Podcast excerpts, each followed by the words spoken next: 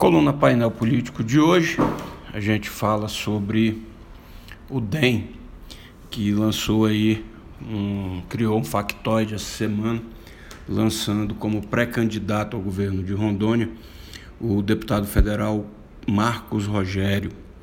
Queria só pedir desculpa para o pessoal que está escutando né, o nosso podcast, que eu estou meio gripado, então a garganta está tá, tá falhando. Mas vamos lá. A gente também na coluna de hoje aborda a questão dos foragidos e daqueles que estão presos, estão de olho nas próximas sessões do Supremo, que promete rever as prisões de segundo grau. E a gente começa a coluna falando sobre pedofilia. O deputado estadual do PTB de Rondônia, Léo Moraes, apresentou projeto de lei para a criação de um cadastro estadual de pedófilos, aos mesmos moldes do que foi criado em Mato Grosso do Sul e que já está em vigor. Pela normativa, o cadastro deverá constar informações detalhadas de características físicas, além de grau de parentesco com a vítima, foto, histórico de crimes, endereço atualizado e circunstâncias e local do crime. A Secretaria de Justiça ficará responsável por essas informações. O projeto já está tramitando na Assembleia e na coluna você vê aí o print do projeto de lei. Pizza assando. A representação do Partido dos Trabalhadores contra a vereadora de Porto Velho, Ada Dantas, que teria ofendido uma professora com palavras de baixíssimo calão nas redes sociais, vai se transformar em uma enorme pizza, segundo fontes que acompanham a tramitação. Essa semana, a professora ofendida ingressou com uma ação com uma queixa-crime na justiça contra a vereadora. Maquiagem. E o PMDB, velho de guerra e de denúncias, quer voltar a se chamar MDB. Segundo o grande líder da legenda, Romero Jucá, o partido vai ganhar as ruas, porque passará a ser o que sempre foi, um movimento. Falando em português bem claro, o PMDB, que está atolado até o pescoço na corrupção que assola o país, quer uma nova roupagem para iludir o eleitorado em 2018. Game over. Uma liminar da Justiça Federal obtida pelos Ministérios Públicos Federal e Estadual proíbe a comercialização dos títulos de capitalização Rondon Cap, um esquema que movimentou milhões e tinha como pano de fundo a doação antecipada dos títulos a entidades filantrópicas. Era mais ou menos assim. O baú da felicidade é um título. Ao final de um ano, você resgata 70% do valor pago em dinheiro ou produtos. O Rondon Cap também é um título, mas ao invés de devolver o dinheiro ao final do prazo, ele doava esse recurso. O problema é que ele não oportunizava o comprador a não fazer essa doação, ou seja, filantropia com bolso alheio. A ação civil pública tem como réus a Apilub, a Apilub Capitalização, Ecoapilub e a Superintendência de Seguros Privados, SUSEP, que a Apilub não faça nenhum repasse de dinheiro a qualquer entidade e devolva os valores aos consumidores que compraram os títulos de capitalização. Esse é um dos pedidos do Ministério Público. Ele também quer o bloqueio de todos os bens, valores em contas bancárias ou de investimentos em nome do grupo Apilub de capitalização para garantir futuras indenizações e o encerramento definitivo das atividades de comercialização e sorteios do Rondocap. O esquema é antigo.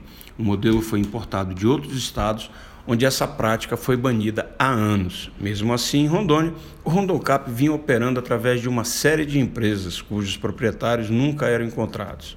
Em abril de 2014, painel político já alertava para esse esquema e dava detalhes. Tem um link aí na coluna onde você vai saber tudo sobre esse, como é que funciona esse, esse título de capitalização.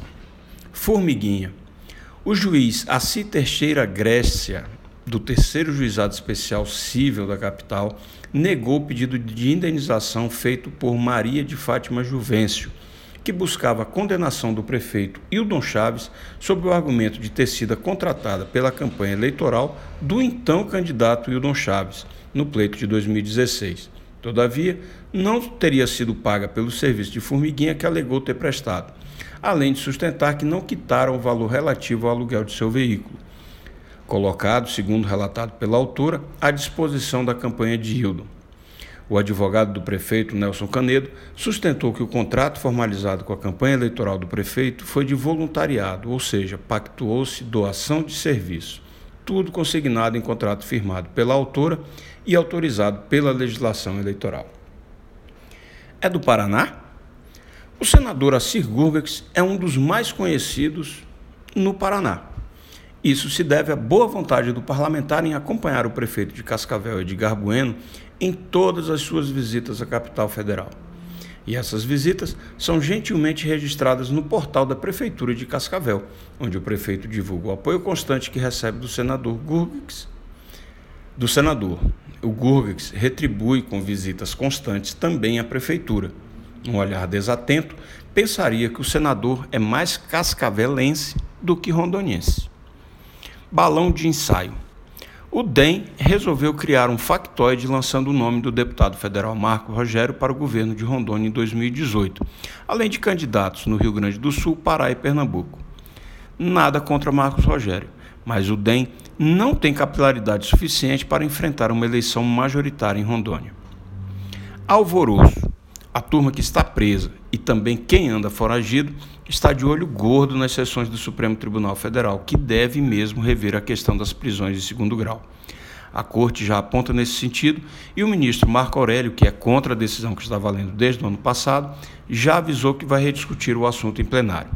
Questão de tempo para estarem todos nas ruas. É só ter paciência. Maratonas de série afetam a qualidade do sono. Pois é.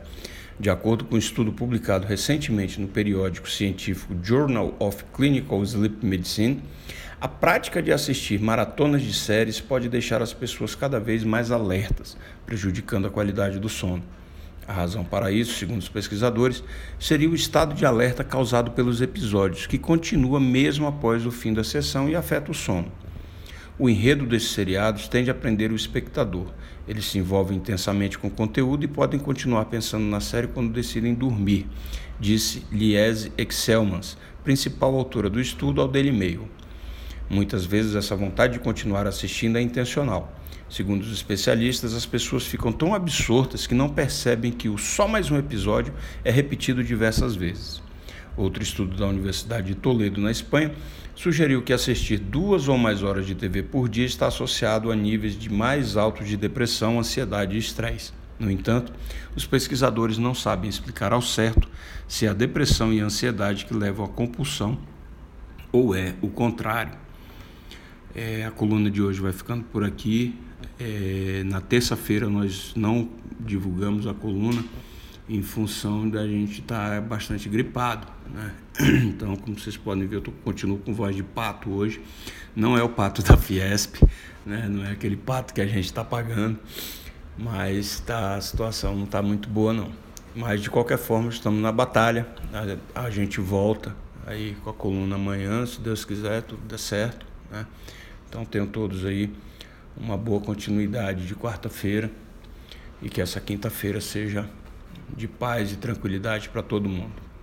Até mais.